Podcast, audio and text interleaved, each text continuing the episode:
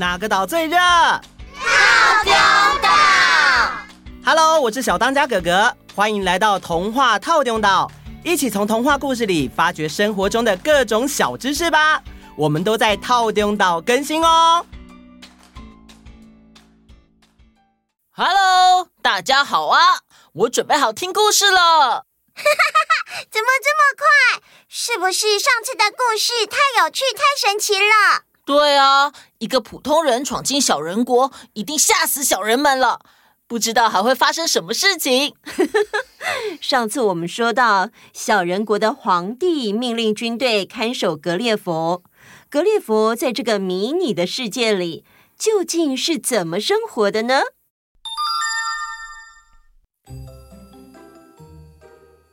啊！皇帝把我留下来，却又把我看守着。到了傍晚时分，我勉强钻进房里，睡在专用床上。那是皇帝下令为我特制，由六百张小床拼接叠制而成的床铺。后来，皇帝召开了好几次会议，讨论应该要采取什么方式对待我。有个会陪我说话的守卫，比手画脚地跟我说。呃，朝廷很为难，因为他们怕我挣脱锁链破坏国家，又怕我的食量太大会造成饥荒。啊，他们有好几次决定要处死我，但又怕我死翘翘了会在首都引起瘟疫，危及全国，所以最后决定不处死我了。后来，皇帝颁发圣旨。由各个村庄每天早晨交出一定数量的食物，当做格列佛的伙食，又指定六百人当格列佛的仆人、杂工，还派了六个最伟大的学者教格列佛学习他们的语言。大约三个星期以内，格列佛在语言学习上进步很大，他已经开始能跟小小人沟通了。他跟皇帝说。皇帝陛下，我希望您可以还我自由。皇帝的答复是：格列佛，你应该要宣誓跟朕的国家友好相处，这样你就会受到宽待。如果你有友好的意愿，朕想先派几个官员搜查你，希望你不要见怪。当然可以，没问题。于是。格列佛把那两个官员捧起来，放进左右两边的口袋。检查时，官员记录了见到的物品。在他们的报告里，随身携带的手枪被叙述成两根空心的铁柱子。皇帝听完报告之后说：“现在把你的宝剑连同剑鞘一起拿下来，然后拔出宝剑让我看看。”格列佛照办，在场的全体士兵立刻惊吓的喊了起来。因为阳光很强烈，格列佛前后挥舞宝剑，宝剑反光，弄花了他们的眼睛。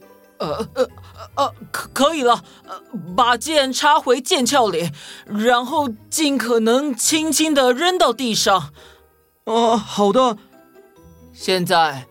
把两根空心的铁柱子拿出来吧。皇帝指的是格列佛的手枪，他拿了出来，向皇帝说明手枪的用途，然后朝天空开了一枪。这下子士兵们吓得更厉害了，甚至有几百个人吓到腿软呢。皇帝虽然稳稳地站着。但是也好一会儿才恢复理智，然后又提出了要求：“现在把你身上那个会滴答滴答的东西交出来。”格列佛从口袋掏出怀表，皇帝叫两个身材最高的卫士用一根棍子把怀表抬在肩上，怀表发出的滴答声和指针的移动。让小小人觉得很奇怪，也看得好入迷哦。后来，因为我的和蔼善良的态度，获得了所有人的好感，大家渐渐不怕我了。我有时会躺在地上，让五六个人在我的手掌上跳舞。许多男孩和女孩都赶在我的头发中间玩捉迷藏的游戏。我呢，写了许多的请求自由的书信。皇帝终于在议会讨论这件事，并提出了一些条件，要我按照他们国家法律规定的方式宣誓。我要用左手抓着右脚，把右手的中指放在头顶，大拇指放在右耳的耳尖上，然后说。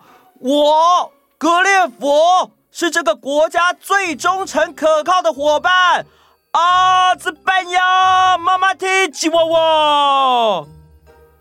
格列佛宣了誓，签了字，他的脚镣马上被卸掉，完全恢复了自由。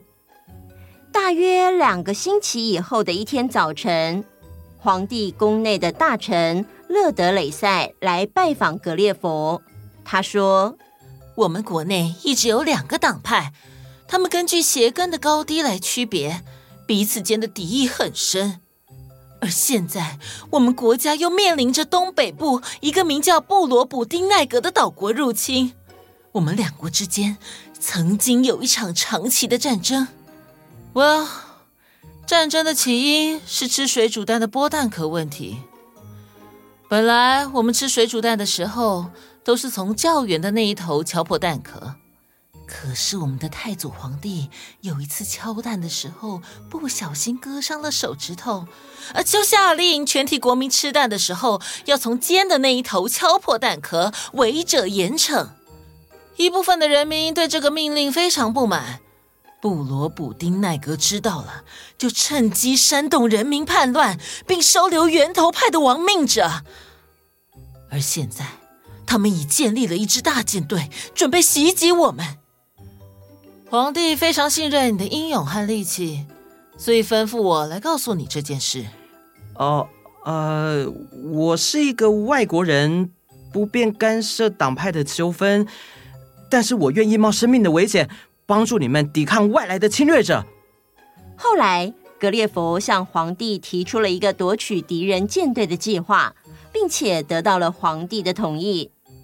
他要来一大批最结实的缆绳和铁条，把缆绳三条并成一条，又把三根铁条绞在一起，末端弯成钩形，做成了五十副带钩子的缆绳。格列佛脱掉外衣、鞋子，穿着皮背心，在涨潮前半小时下海，迅速地涉水前进。不到半小时，就到了敌国舰队的所在地。敌人一看到我，远远的就开始射箭，但是大部分都射在我的皮背心上面。我拿出缆绳，把钩子钩在每条船的船头。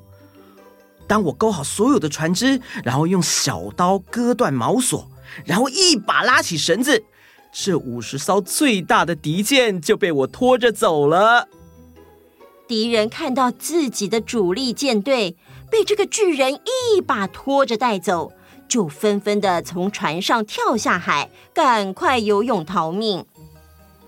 格列佛等脱离险境之后，才带着战利品涉过海峡，平安的回到小人国的皇家港口。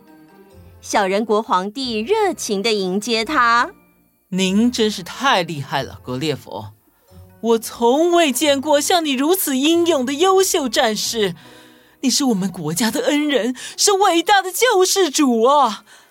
我现在以皇帝之名封格列佛为纳达克。旁边的大臣高兴地说：“哇，太好了，格列佛，这是我们国家最高级，不是，是最高贵的头衔呐、啊！”三个星期之后。从布罗卜丁奈格国来了一个正式的代表团，想要祈求和平。两国很快缔结了和平条约。在订约期间，代表团的使者与格列佛见面，格列佛也表示说：“谢谢你们的慰问，我希望能在回国之前去见见你们的皇帝。”没想到。小人国的某些大臣们听到之后，认为这是格列佛背叛的表现，于是他们向皇帝控告格列佛是叛徒，并坚持要处死格列佛，而皇帝也同意了。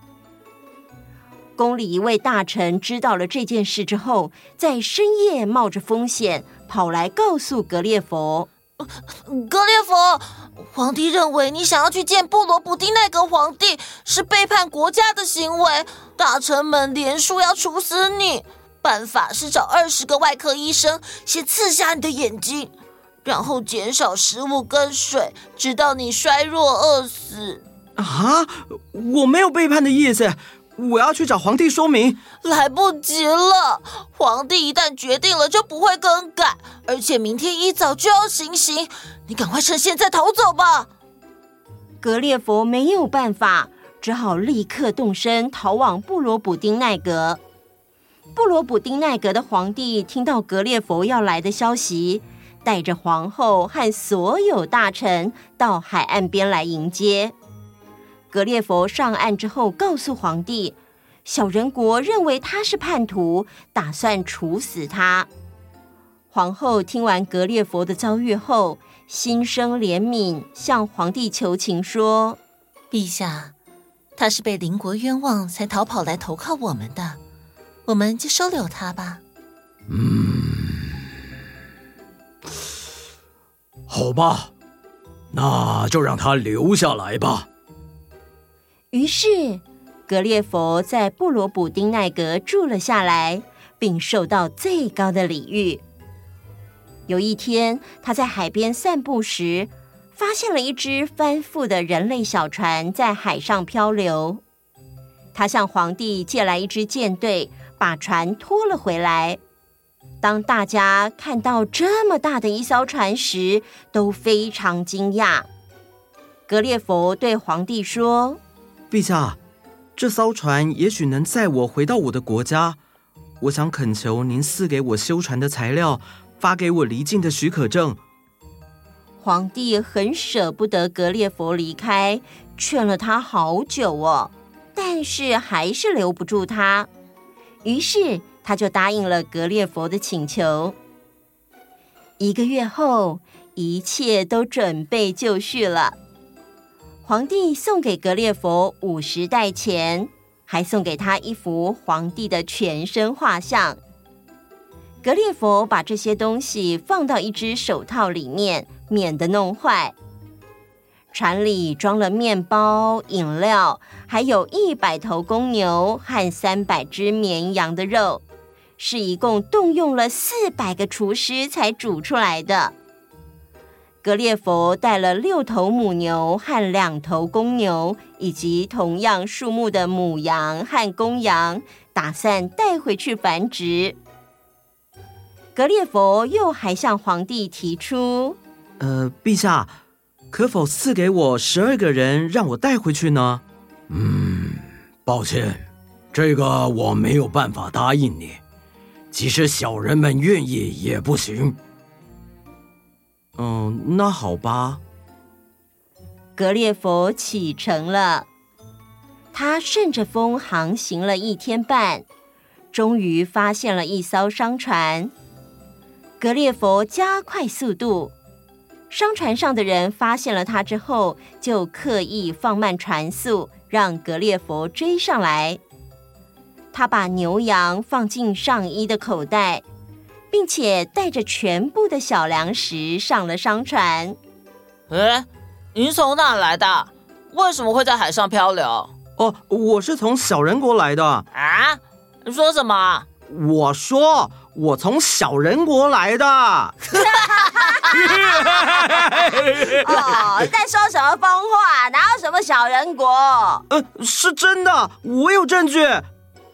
格列佛从口袋里拿出了小牛和小羊，还让他们看了皇帝赠送给他的东西。大家看了都大吃一惊，不得不相信这是事实。后来，格列佛顺利的回到伦敦，可是只住了两个月，因为格列佛还是想要到外国观光，啪啪走。